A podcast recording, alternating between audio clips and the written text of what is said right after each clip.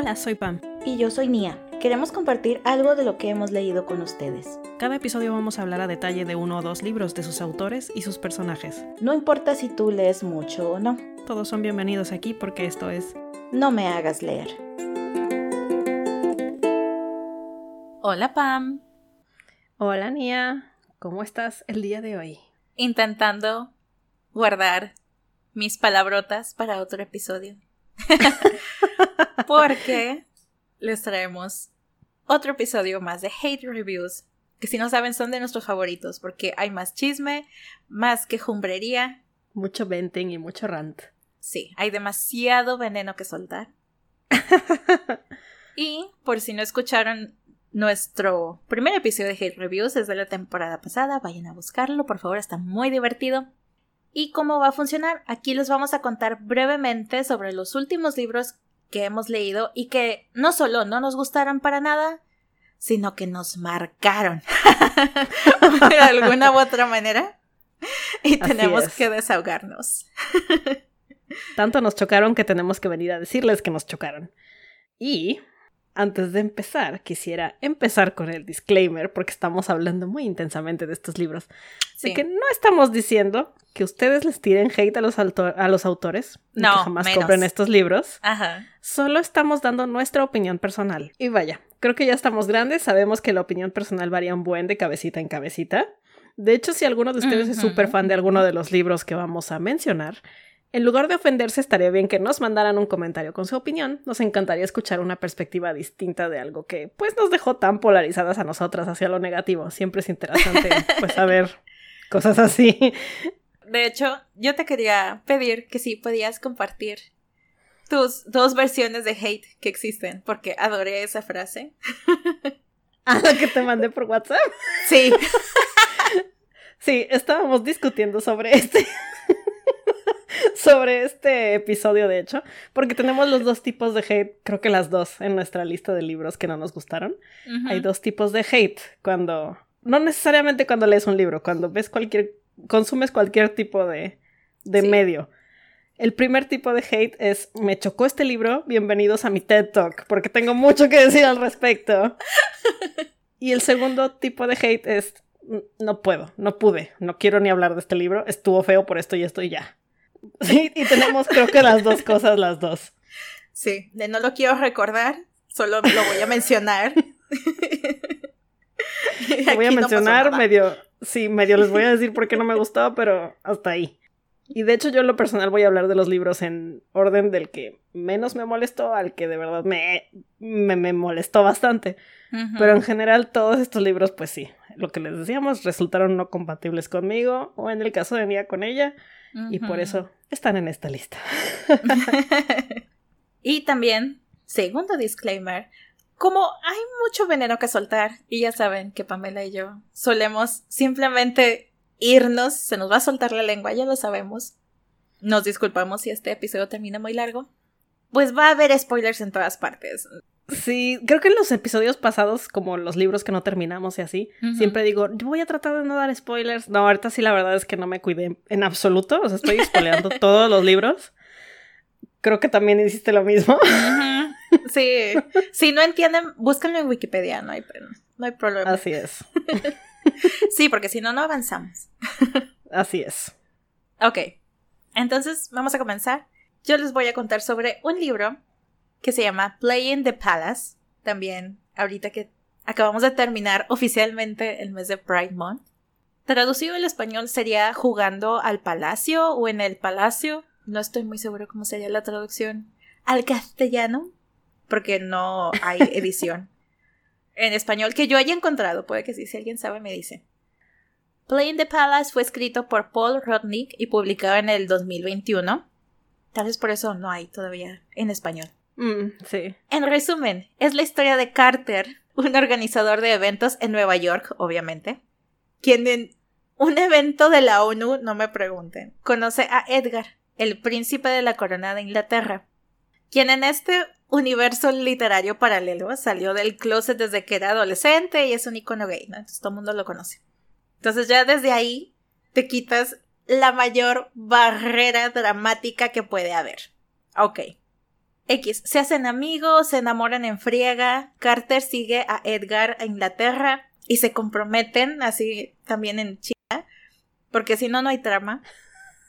Pero el babosa de Carter la riega yendo a ver a su ex.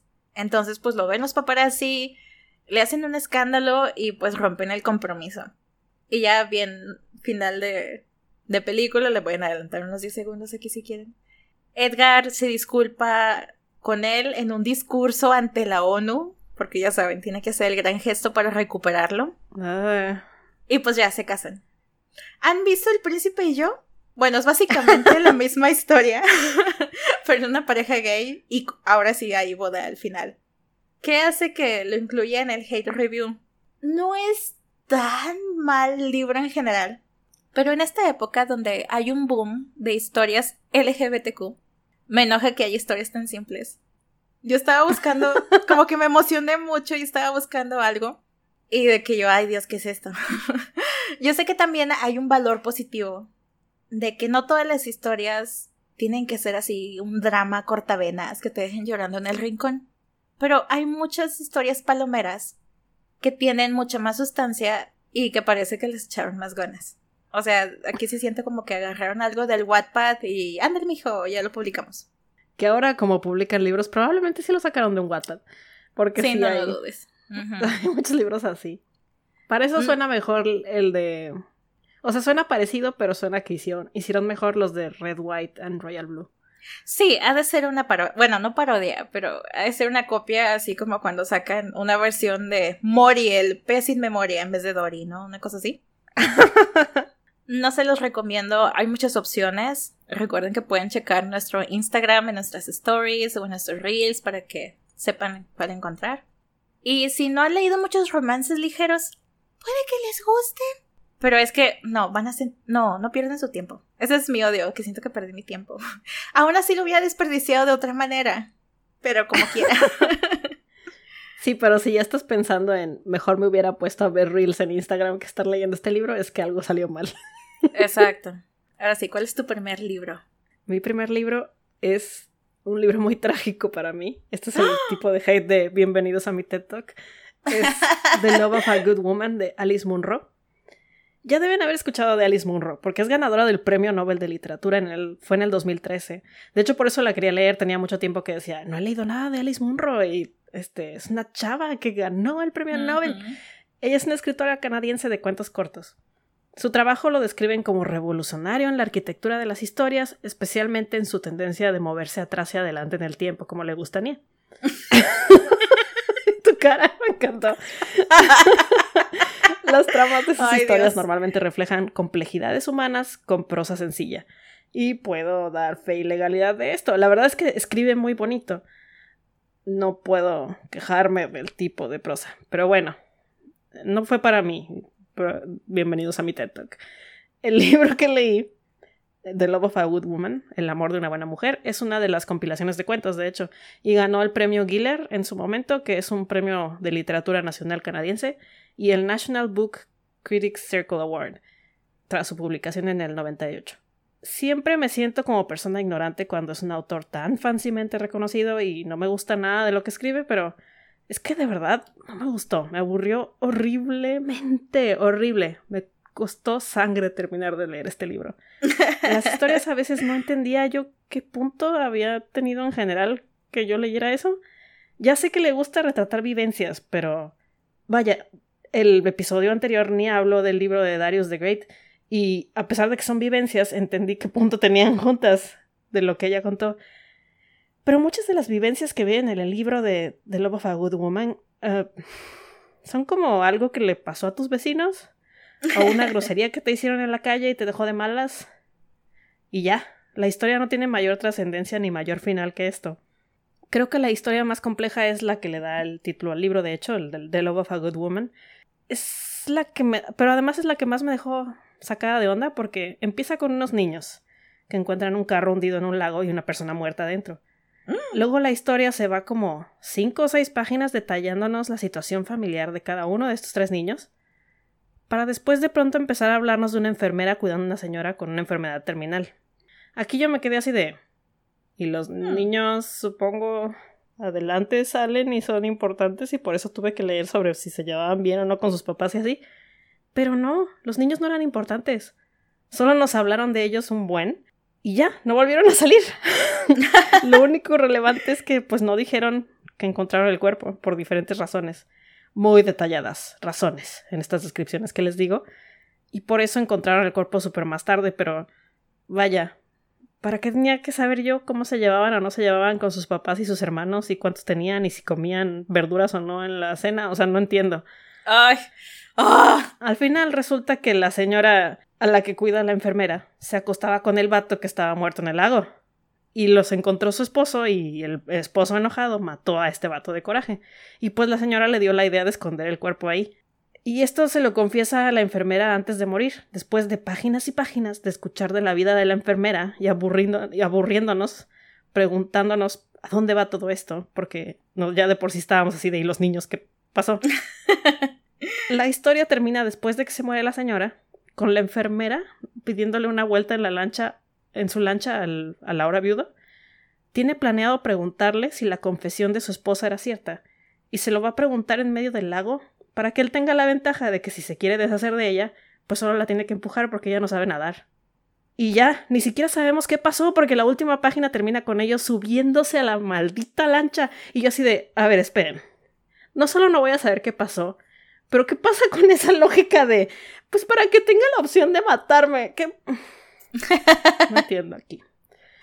Vaya, este libro lo voy a donar o algo. Ni siquiera tiene por qué quedarse en mi casa. Al menos lo conseguí en la tienda de libros usados de la biblioteca y pagué 50 centavos por él.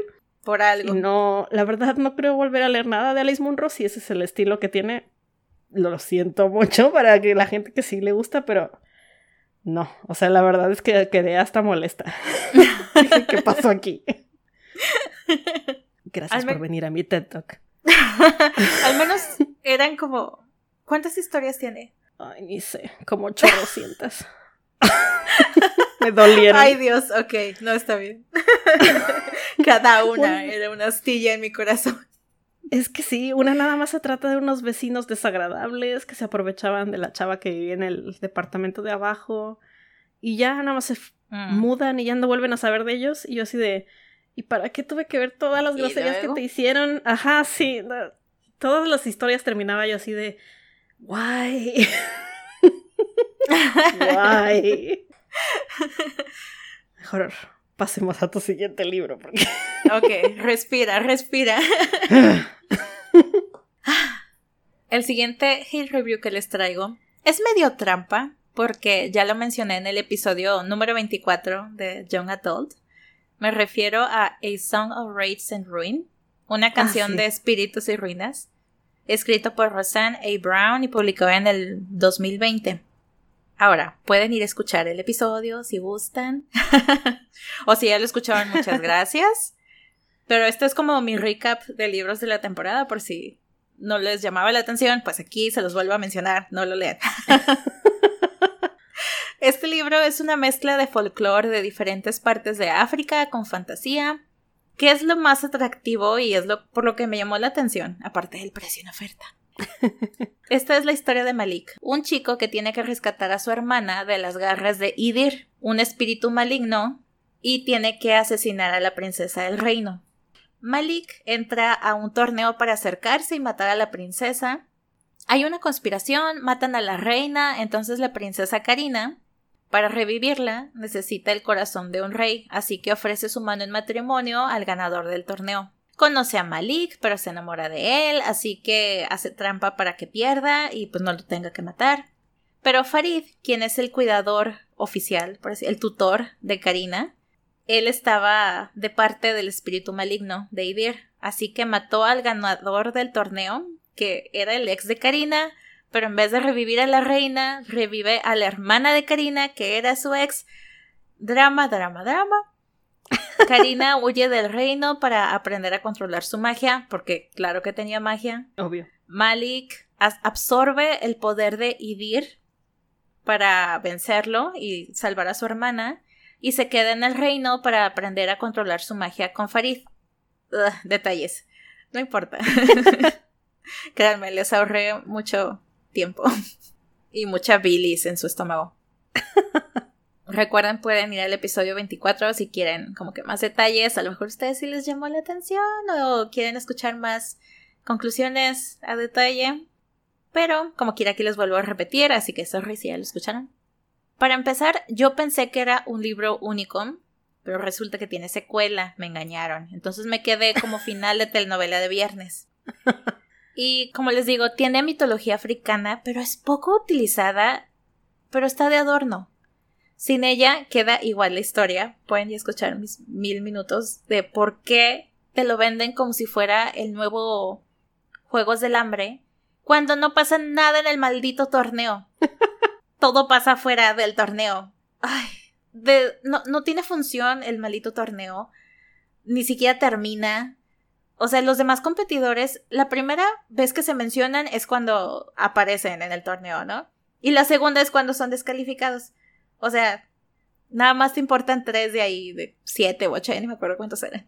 La historia pudo haber ocurrido en un domingo cualquiera, en cualquier parte del año, bueno, en cualquier parte del mundo, en cualquier momento del año, y salía la misma gata revolcada. También pueden escuchar el episodio 24 si quieren escuchar mi rant a favor de los arqueólogos e historiadores y antropólogos, pero bueno. sí. Yo sé que estas historias no son para mí, pero ahí voy. Es que tenía un interés genuino, pero te desilusionas y de ahí viene mi odio a este libro. ya, ah, y apenas vamos en el segundo, todavía falta mi tercero y el cuarto. Ay, espérense. De hecho, me estaba acordando de ti porque estoy leyendo un. Estoy, estoy empezando a leer la saga de Akata Witch de Nedio Corafor. Y se me hace que es ese tema también de una historia de fantasía mezclada con cultura africana.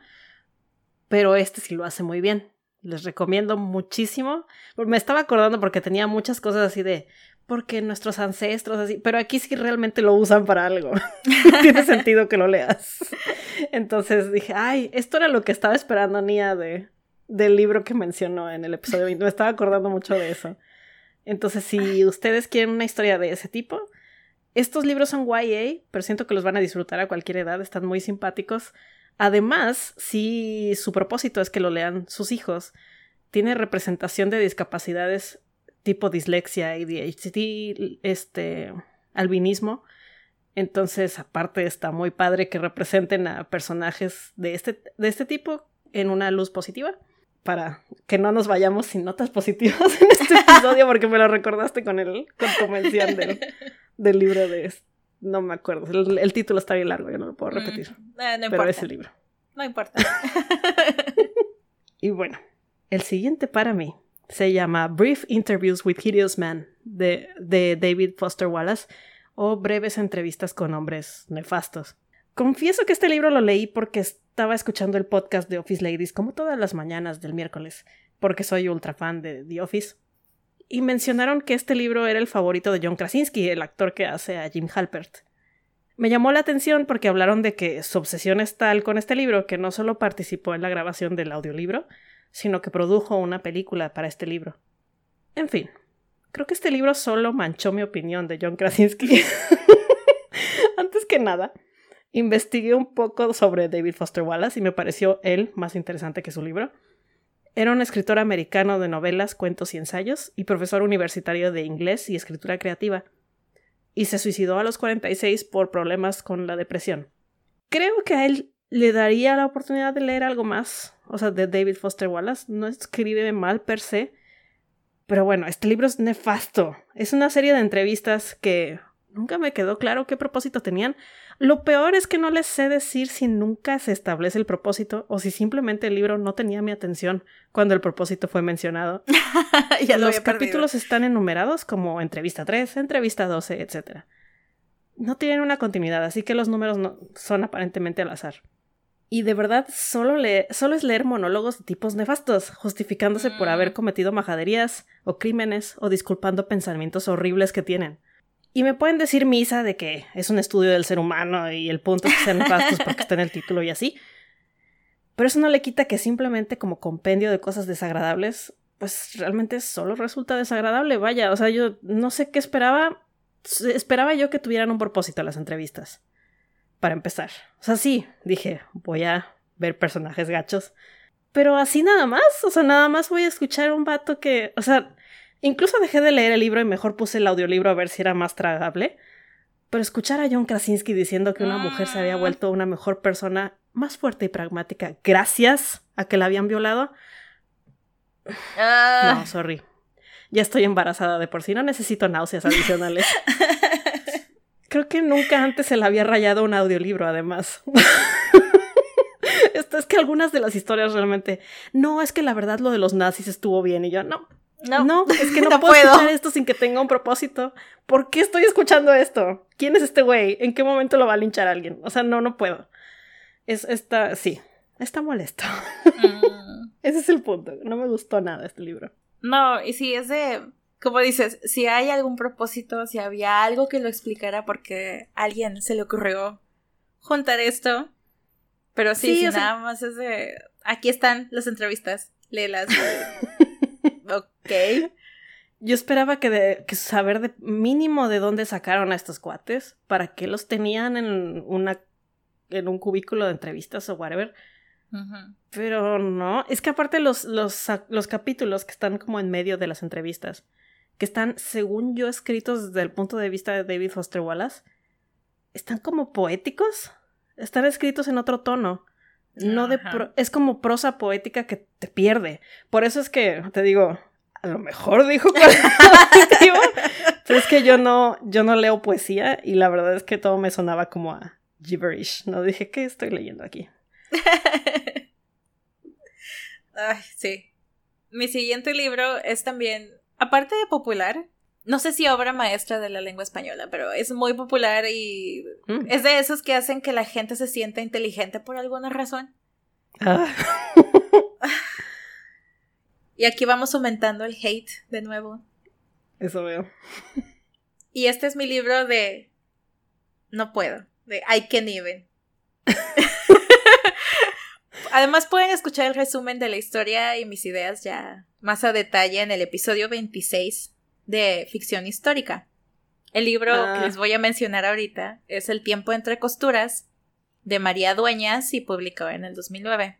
Muy brevemente para invitarlos a que vayan y escuchen el episodio si no lo han hecho, porque si no me va a dar gastritis del coraje, les cuento el resumen. Es la historia de Cira Quiroga durante la Guerra Civil Española hasta la Segunda Guerra Mundial, cuando comienza la dictadura de Francisco Franco, y pues es la historia de cómo pasa de ser una costurera a una espía. Y, ah. ¿Han visto Forrest Gump? Así, pero con una mujer española. y ya. Y más de cómo hacen vestidos. No odio. Ya, ya en este punto ya no odio la moda. Le- he, he tenido mucho respeto a las costureras y a la gente que hace la ropa. Pero es muy aburrido leerlo. y es que este es otro libro que se preocupó más por descripciones históricas precisas que por desarrollar una trama entretenida. Y ahí es el hate de este libro. Es largo como un día sin pan, pero no hay nada que te atrape. Y medio son tan mundanas las cosas que hace de repente para llegar a un punto de la trama que es igual, o sea, de que porque me está describiendo lo que come la gente, de los españoles que invadieron Marruecos en la Segunda Guerra. No entiendo. El personaje de Cira va de la estupidez a la brillantez cuando le conviene. Ya saben, esto de es una mujer ingenua y que solamente estaba enamorada. Ay, no más. Y luego ya estaba tan harta para cuando llegó como que su romance principal, que estabas de, güey, estás bien pena. y al final es tan abrupto, después de tanto rollo, y de que, ay, no, ya, ma- ya me acordé que existe la tele y el internet, porque ya estoy grande, yo todavía vi tele. Vi un comentario en Goodreads, que de hecho es de mi siguiente libro, pero aplica aquí también. Y decía que parece que ya no hay editores, y por eso los libros se desbordan de detalles innecesarios. Y sí, o sea, te preguntas por qué un libro es tan popular si es no, ¿cómo lo puedes leer? Es, es lo mismo que con el que dijiste, o sea, tú quieres leer y conocer historias, o al menos conocer algo que no sabías, pero si está, nada más estás ahí tirando cosas así de estás tirando palabras al aire medio relacionadas. ¿Por qué estoy leyendo esto? Y a lo mejor yo soy la mensa que no se da cuenta de la brillantez de este libro. Pero así no se puede vivir. No, es que cuando ya te da, ya no que te des cuenta, sino que empiezas a sentir que el autor solo estaba llenando páginas. Sí. sí, no. Y no, y no es la razón por la que no me gusten todos los libros que no me gustan, pero sí es recurrente. Como dices, aquí parece que nadie editó esto. O no sé, realmente se quisieron ver como el siguiente Julio Cortázar. No sé, es que a mí yo no he podido leer los libros de Julio Cortázar, pero... O como Lord of the Rings, que están en la comarca como 60 páginas antes de hacer algo, no sé. Porque describe lugares en vez de acciones o personajes. Y no es tan malo, pero sigue un momento en de. ¿Y para qué leo de esto si se van a ir de aquí? o no sé. Aquí, como que hay muchos lugares de que qué bonito, pero ya ni existe, porque fue hace mucho tiempo. No sé. No, si quiero conocer cómo era un lugar históricamente o conocer historia, pues leo historia, no quiero leer una novela, no sé. Es de Qué padre que me cuentes la historia del cuñado de Francisco Franco, pero puedo ir a Wikipedia. Me puedes así decir, no sé. Ah, ya. Ok, sí, porque si no me quedo aquí más tiempo, vayan a ver el episodio de ficción histórica también. Bueno, a escuchar. Escucharse. Mi tercer libro, también ya tengo una reseña flash de este libro en la cuenta de Instagram, se llama Blue Ticket de Sophie McIntosh. Sophie McIntosh es una autora británica que empezó escribiendo poesía, pero poco a poco gravitó hacia la prosa. Di con este libro de Blue Ticket por las sugerencias que luego me salen en Goodreads, de que, mira, nos dimos cuenta que te gustan las novelas distópicas. Aquí hay una que no has leído. y la premisa sonaba interesante, de hecho. Sonaba como a lo que pasó en China, pero generalizado. Que el gobierno tiene control absoluto sobre si ah. te reproduces o no y cómo. Sin embargo, les iría mejor viendo un documental sobre lo que pasó en China, y sus repercusiones sociales. Esos vatos se pusieron más intensos que los personajes del gobierno de este libro y con eso les digo, les digo todo. Mm. El punto es que cuando te llega tu, tu menstruación en este libro, participas en una lotería donde te dan un boleto azul o un boleto blanco. El boleto azul significa que no tienes permitido tener hijos y el blanco que tienes que tener hijos. Y a la personaje principal pues le sale boleto azul. Por eso el título, ¿verdad? Hasta aquí todo está debidamente creepy. Pero después de la lotería, a las chavas del boleto azul las echan al bosque y tienen que llegar solas a la ciudad caminando, donde pues ya se deben valer por sí mismas. O sea, no entiendo por qué pasa esto y jamás describen bien qué pasa en la travesía, solo que se traumaron todas. Pero pues sí, ¿cómo sobrevivieron o qué? O sea, en el bosque a mí me mata el primer oso que me tope o hasta el primer mapache, yo creo. no sé, fue mucho hueco de la historia ya desde ahí. Sí, o sea, te estás riendo, Nia, pero imagínate que te muerde un mapacho y estás sola en el bosque a los 13 años. A lo mejor tienes rabia, tienes rabia, sí, sí, sí. Lo que tampoco se me hizo lógico es que el gobierno realmente solo te dice que no debes tener hijos, pero no te esterilizan a la fuerza ni nada. Solo te dicen que no lo hagas, ¿ok? Gracias y adiós. Y la verdad eso suena como a reto, más que a orden. Y creo que la personaje principal realmente solo se embaraza porque le da curiosidad, no porque realmente quiera tener un hijo. Porque además cuando le dicen que ya no puede estar tomando y las cosas que no debe comer embarazada y así, ella se niega a cambiar su estilo de vida y sigue fumando y bebiendo como mujer soltera sin preocupaciones. Ok. Y obvio luego es perseguida, tiene que huir, se topa con otras mujeres embarazadas de ticket azul huyendo. No sé, se me hace muy conveniente que todas, todas parecen estar huyendo como por el mismo camino, cuando el mundo es muy grande, sin ponerse de acuerdo se encuentran. Al final, como quiera, el gobierno la atrapa porque una de estas chavas la traiciona y le roba a su hija, bye. Mm. No sé, no sé, ya estaba tan desprendida de la historia que no me causó nada. O sea, a pesar de que suena como algo gacho, pero realmente esta mujer ni siquiera iba a ser buena mamá, tenía problemas mentales serios. Ya había hecho como les digo, reseña flash para nuestro, nuestra cuenta de Instagram y medio resumí esto, pero vaya. El punto es que se me hizo ilógico. O sea, si se iban a poner tan duros, pues uno pensaría que te esterilizan a la fuerza. Pero no, porque si no, no habría historia. pero realmente solo no lo hacen porque no habría historia, o sea, no, no tiene un... Lo de que te avienten al bosque no tiene un propósito, lo de que nada más, nada más te dicen no tengas hijos y ya, o sea, no hay ningún tipo de propaganda en contra de que tengas hijos, como que traten de mínimo lavar el cerebro diciendo es horrible, este, si no tienes ticket blanco es que tu cuerpo va, va, a morir o se va a podrir si tienes hijos, o no sé, algo, o sea, le hubieran metido algo más no las tratan de manipular para nada, nada más es de que ticket azul, sexy. No sé. Se me hizo que tenía muchos huecos y nunca, pues nunca, nunca me traía la historia. Además, la personaje principal está inmensa, me cayó gorda. y nada más cae gorda porque sí, o sea, no.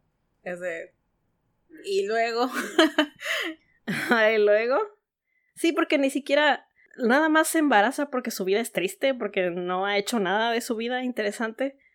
Pero es como, ¿y qué crees que vas a hacer con un bebé al random que no puedes ni tener porque es ilegal? O sea, no entiendo para qué. No entiendo qué estás tratando de lograr. El punto es que no se los recomiendo.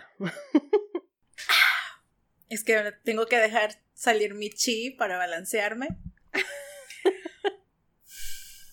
Porque este va a ser bienvenidos a mi TikTok de por qué no me gusta este libro. Ay, es que este me dolió en el cora. Oh. Este, y, uy, y es, está largo también porque es una trilogía. Esto es lo peor. Esta trilogía se conoce como el All Souls Trilogy, o la trilogía de todas las almas. En orden, los libros se llaman A Discovery of Witches o El descubrimiento de las brujas, La sombra de la noche es el segundo, y el tercero se llama El libro de la vida. Es que me chocan. Cuando ya hasta el, hasta el título lo dices así como. ya se nota el odio. Es que esos títulos son tan. no sé. Ok, X, son fantasía. Al principio era como que, ay, o sea, que. Como que falta de imaginación. Pero está bien, X. Y que ya saben que la mayoría de lo que leo tiene toda una novela detrás también. Así que ni modo, me van a aguantar. Es que hay contexto, tiene que haber contexto. No recuerdo cómo ni por qué, pero tengo años con un crush con el actor Matthew Good. No fue por Watchmen ni por Downton Abbey. Neta creo que lo he visto como en dos cosas que no son esas. Pero X, me encantan entrevistas total. Va. En lo alto de la pandemia se me ocurrió buscar qué anda haciendo, ¿no? Y encontré que ya iba a salir la tercera y última temporada de la serie A Discovery of Witches. Como las series británicas son más cortas por lo general, y pues ya iba a salir el final, entonces me dije, perfecto, si me gusta, no voy a invertir emocionalmente mi tiempo esperando años a que termine esta cosa, solo para que la dejen inconclusa, porque ya me ha pasado. La serie pues se llama como el primer libro de la trilogía, cada temporada corresponde a un libro, por eso también está corta, está padre. En sí, esta es la historia de Diana, una bruja que reniega de sus poderes después de que sus padres fueron asesinados en circunstancias extrañas cuando ella era una niña.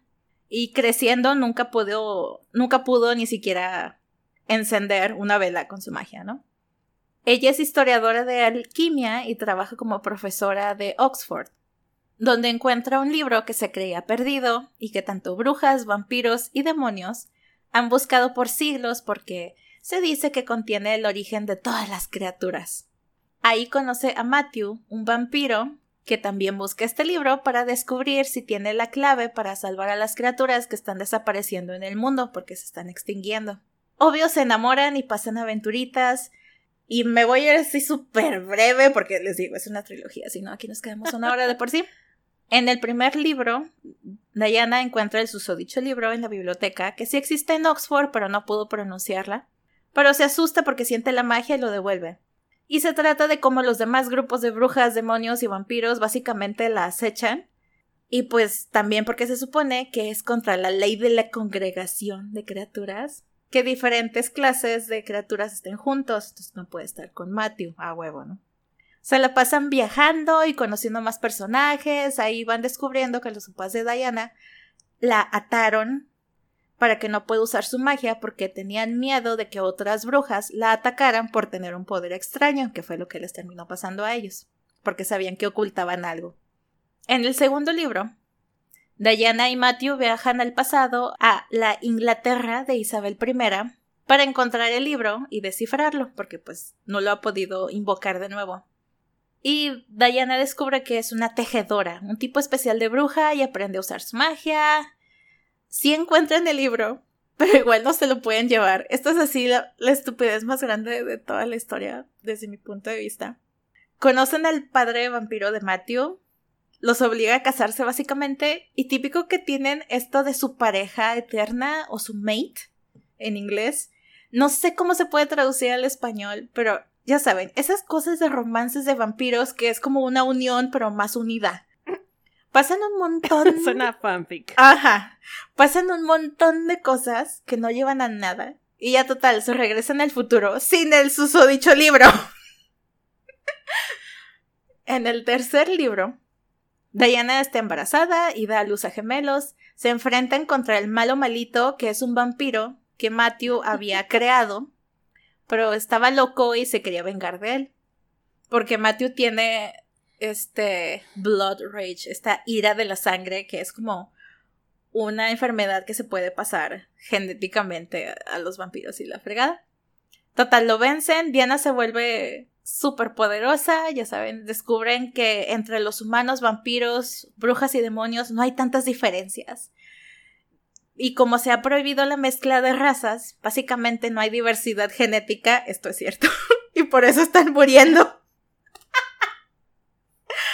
Oh, Dios. Así que Diana convence a la congregación de eliminar el decreto de que las criaturas deben estar separadas, y ya viven felices y se acabó. ¿Por qué está en el Hell Reviews? el primer punto principal es que no sé para quién es este libro. O libros, o sea, la trilogía. Neta, sí me quedé. Porque hay libros que no me gustan, o incluso los hates yo puedo decir, creo que hay gente que le puede gustar este, no tengo idea. Si lo buscan, probablemente lo van a encontrar y se los venden como si fuera un romance, una novela romántica. Pero aunque sí tiene la parte frustrante de los romances, Avanza a veces tan rápido y luego tan lento que ni te lo crees. Y termina dándote una hueva la obsesión que hay entre Diana y Matthew. Como que es de... Ay, no, ya. y su relación llega como a la frontera, así como que rosa en lo problemático. Lo discuten, pero no pasa nada. O sea, no como que hay un quiebre o se soluciona o cambian. No sé, nunca queda satisfecho. Bueno, yo nunca quedé satisfecha con la parte del romance. No era así como que, date cuenta, amiga, pero sí de, ah, ok, muy bien, en el futuro tal vez, no sé. Y luego a veces te lo venden como libro cuasi erótico, pero si esto es lo que buscan, créanme que no vale la pena. Hay como cinco escenas súper cortita, súper X entre los tres libros. O sea, no, no es esto. Como la autora, Deborah Harkness, es una historiadora de verdad, hay muchos detalles que ayudan al ambiente y a explicar como que el mundo mágico en el mundo verdadero. A lo mejor ya van a ver por dónde también termina yendo mi desesperación. Porque te termina cansando y te vale queso si lo que mencionas de verdad o no. Y luego, pues, de repente es como que, ay, esto es un papa que existió, o esto es una guerra de verdad, de que existió el Polipinesio. Pero como dices, eso no era lo que estaba buscando de estos libros. Exacto, de que no. Y, pero fíjate, o sea, de cierta manera me gustó el lore, como que la tradición de vampiros y brujas. O sea, está mejor sustentado que Twilight. Tampoco llegamos a ese. Es que esa es la cosa, pero no llegas a ese extremo de Twilight que te quedas como que, ¿what? Pero bueno, pero si tu premisa es no estaba tan malo como Twilight, pues Ajá. creo que muchos libros. Sí, no hay no, no, sube mucho. Y se supone que las criaturas, bueno, son los humanos, vampiros, brujas y demonios. Y lo que te había comentado, que nunca terminé de entender qué hacían los demonios. De repente te los describían simplemente como humanos con mucha creatividad, hiperactividad, que eran genios, con mucho talento artístico, y ya, y no hay mayor contexto, están de adorno. O sea, honestamente, quítalos de ahí y bye. O sea, no pudiste haber encontrado una solución más corta para el caso. No, no hay lobo. no hay hombres lobo, pero sí hay fantasmas. No importa mucho, pero lo quería mencionar. Oh. Y en la serie, a mí me gustaron las primeras dos temporadas. ¿Te acuerdas que estaba súper emocionada por la tercera? Sí. O sea, sí, sí me acuerdo. O sea, obviamente había huecos, lo admito. Pero estaba, o sea, yo me emocioné de que, ah, está bien, está chido. Era la pandemia, eran otros tiempos. Entonces yo pensando, después de este final, de esta tercera temporada, de que estuvo como que, ¿what? De que, ¿qué pasó aquí? Y dije, bueno, a lo mejor los libros, mayor explicación, que sí la hay, me voy a desahogar fanáticamente, entonces por eso los leí. Y es que no puedo hablar de por qué no me gustaron los libros o por qué me frustraron sin compararlo con la serie, que sí me gustó. Para empezar, los libros están desde la perspectiva de Diana. Fácil, el 90 al 95% de los tres libros es sobre ella. Y por ende, Matthew cuando está con ella, pero no cuando Matthew está en otra parte, es muy poco. Entonces, no conoces a los demás personajes realmente. Y hay un montón de personajes secundarios y de fondo, de esos de que solo salen un capítulo y tú dices, ah, mira, a lo mejor van a hacer. No, no hacen nada. Nada. o de repente uno que se menciona en un libro y luego sale en otro y de que, ay, ahora ya tienen un papel súper significante o de que dos capítulos seguidos y es de que sin ellos no hubiera podido avanzar la historia y luego ya va y desaparecen. Y que, ¿what? Digo, ¿por qué me haces esto? Lo que sabes de los personajes es como que lo que cuenta Diana o lo que te le cuentan a ella de los demás. Hay demasiada exposición, pero mucha, mucha exposición. Es por eso que les decía ah. del, del comentario que en Goodreads de esta persona que es un genio para mí, que decía de que pues no hay editores o qué. Y luego me encanta porque ah, de que hay que ir a, no sé, hay que ir a pelear con, ah, con este palito. El siguiente renglón ya llegan y, ay, ya nos fue muy mal. Y de que yo, ¿por qué no puedes ponerme la escena de cómo les fue mal? O sea, ¿qué les pasó? O sea, de que no, ya, ah, bueno, ya vámonos. Porque Diana no estuvo ahí, entonces no me vas a enseñar esa escena. Y por eso la serie, a mi parecer, es mejor. Porque conoces sobre todo lo que más me dolió fueron los antagonistas. El person Hay un personaje del primer libro que se llama Juliet que es una vampiro que está obsesionada con Matthew, el protagonista. Es el estereotipo de la crazy ex-girlfriend, pero estoy tan harta de que santifiquen a Harley Quinn que no me molestó. Tampoco hay que negar que existen las crazy ex-girlfriends. Y en la serie es súper diferente, porque en el libro un personaje la menciona así como a la mitad del primer libro y luego aparece hasta uno de los capítulos finales y solo para que la maten, como dos, dos tres páginas y ya. Y es todo lo que hace. Estar ahí de la craziest girlfriend que te mencioné. Y ya. Y en la serie, o sea, sales del principio, ves como caza humanos, como. O sea, pues es mala, ¿no? Como se cansa también de que abusen de ella. Y al menos te dan a entender de que ella es quien toma la decisión de ir a buscar a Matthew para liberarse de él. O sea, está, o sea, se da cuenta que está atada a él. Y pues va como que a intentar terminarlo, ¿no? Así de ya me chocaste. O sea, no nada más así como que disposable character. Sí. Y otra antagonista que también yo dije, ¿qué, qué, qué, pasó aquí? Que es Satu, que es una bruja, némesis de Diana, que le hace en la serie en la primera temporada. O sea, es una muy buena escena en donde literal la está tallando con magia toda la espalda. Entonces es como que toda esta, toda la relación desde la primera, segunda y tercera temporada de que y le dijo algo que según yo en los libros no dice, porque le dije, no lo voy a buscar. Que ella le pidió, le dijo, haz lo que quieras, le dijo Mateo así como que haz lo que quieras, pero yo voy a matar a Satu. Y de que yo, ay, mira, está bien, ¿no? O sea, hay esta relación antagónica. Pero es, eh, ahora sí de que ella no la menciona ningún personaje masculino, nada más sale, la captura y se va. Y no vuelve a salir hasta el tercer libro.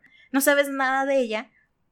Y en la serie, pues al menos, igual, pues es la mala, pero también salva a otra bruja. O sea, como que tiene compasión, o sea, no sé, tiene más capas. Y luego me encanta porque este, el villano malo malito, que es el villano principal de la historia, me encanta porque sale hasta casi al final del segundo libro. Y yo, sí es el principal villano, porque no lo conocí desde el principio?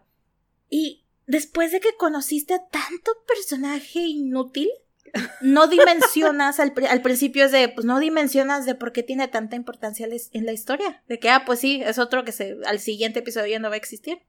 Que es este vampiro que se llama Benjamin, que creó Matthew, y lo abandonó y total, parecía villano de telenovela. Soy malo porque soy malo.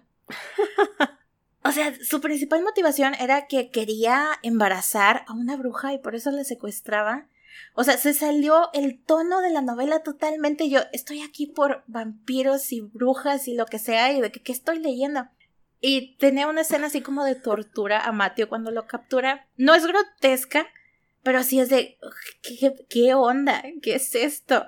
Y luego, tanto así que después es de esta Diana lo mata súper es súper anticlimático de que ¡piu! ya con una flecha a la fregada.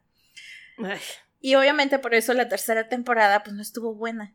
Si le soy sincera, estaba leyendo el libro y yo, este Benjamin no salió en la serie y lo tuve que buscar en Wikipedia para ver si salía en la serie. Ay, estoy muy vieja, estoy perdiendo la Pero es que si te llenan de personajes intrascendentes, te, te hacen bolas. Se te olvida. Sí, no, no. Y a lo mejor fue por COVID, casi no interactuó con nadie más. Entonces sí, ese personaje la verdad pudo haber sido cualquiera, cualquiera. Y obviamente en las series tienen que condensar la historia, mostrar lo importante. Pero, o sea, en el primer libro hay más escenas de clases de yoga que de sexo, así se las dejo. Oh, Dios. ¿Qué? ¿Por qué estoy leyendo las clases de yoga? En la serie quitaron personajes, mezclaron algunos. Yo agradezco que le bajaran a la magia de Diana, porque ya era ridículo. En los libros tiene un familiar, un dragón de dos patas, que vive dentro de ella, y hacen un pedo por este cosa, y al final le ayuda a encontrar el libro, y ya se va. Y ya la dejan de mencionar, así de que es que voy a esperar a los demás. Y ya se va, bye. Y de que, what? Dos libros por esa mendiga cosa. Total, antes de que me llegue la hora. En resumen, de todos los libros, o sea, de la trilogía de All Souls, mi hate por estos libros es por todo el potencial desperdiciado. Desde mi punto de vista, a lo mejor, si no les gustan los vampiros y eso magia, pues no. X. No es que no se los pueda recomendar, es que no sé para quién es. Es muy fastidioso. Sí, o sea, si les gustó Twilight, que en verdad, si les gustó Twilight, pues bueno, pero este libro no, es el... Los va a cansar, los va a hartar de que, ay, ¿qué es esto? Y el romance no es así tan adolescente puberto como el de Twilight, pero está de... Ah, te digo, así como que mm, es raspa lo problemático que te quedas pensando. Mm, ¿Tendré problemas yo? No sé. y esta parte misterio, intriga, que es de buscar el libro y el qué significa y la fregada, ah, no hay tanta acción, sé que te digo, o sea, literal, es de que, ay, fui por él y ya regresé, y ¿por qué no puedo saber qué hiciste? Ay, no sé. Además son libros muy largos. Sí hay versión al español, los pueden encontrar, por eso mencioné los títulos en español.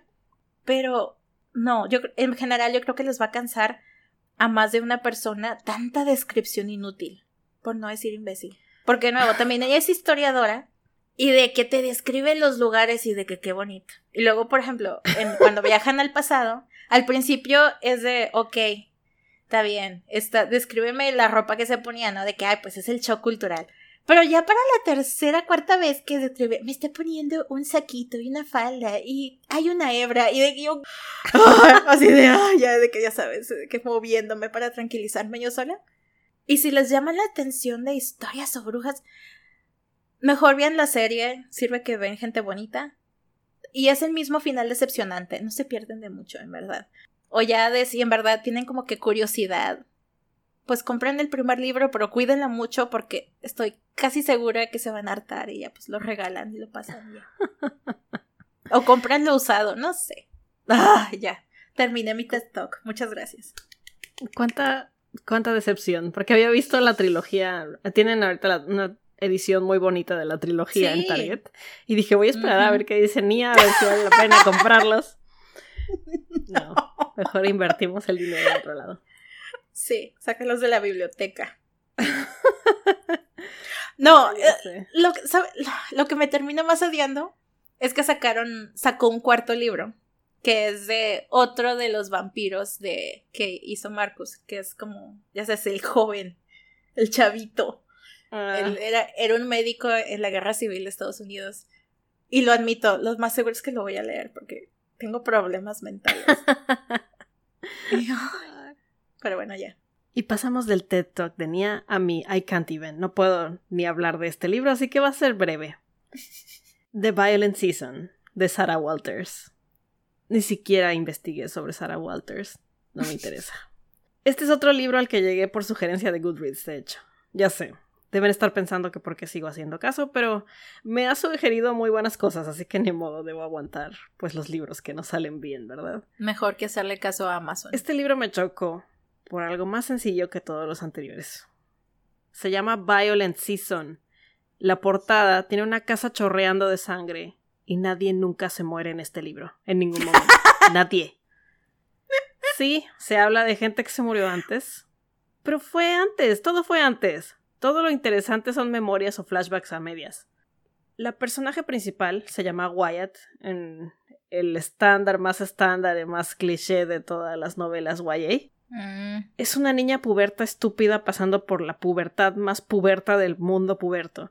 Yo sé que a esa edad cometen errores y demás, pero ella es una conspiranoica mensa que 100% se deja llevar por el drogo de su amigo Cash, otro nombre puberto, idiota. Todo el mm. hate.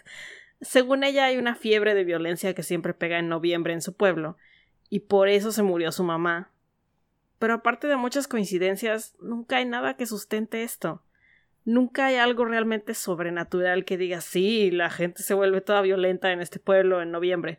Todos son teorías conspiranoicas suyas, de inicio a fin. Y solo suyas, porque el Cash este resulta que solo le seguía el rollo porque le daba hueva desmentirla o qué sé yo. No, le importaba realmente lo, lo suficiente. Y al final siento que realmente no pasa nada en este libro. Nada más allá de la niña esta insolente, haciéndose ideas mensas, describiendo el suicidio de su mamá muy sanguinariamente. O sea, se lleva el premio del libro que más me chocó de todos los que enlisté y creo que el peor que he leído este año. no veo qué punto tiene.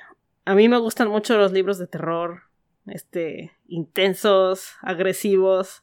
Yo pensé que con un nombre como Violent Season estaba dando con un libro de este tipo. No, es como lo que dices de los libros anteriores. Yo no sé para quién es este libro. Yo no se lo daría a mi adolescente hijo para leer porque está... No sé, o sea, no son ideas que quiero que tenga en su cabeza. No, ah, se me hizo muy menso para una persona adulta. No sé, no sé para, no sé qué punto tiene este libro. No me dio miedo. No nada, o sea, no me generó más sentimiento que qué rayos leí. Ay. Y bien. Sí. Este, ¿cómo se llama? Este hobby tan tranquilo, tan de que te relajante. Es tan relajante leer. no oyen lo relajada que estoy.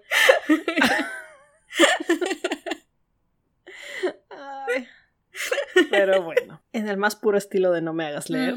Al menos ya no los tienen que leer.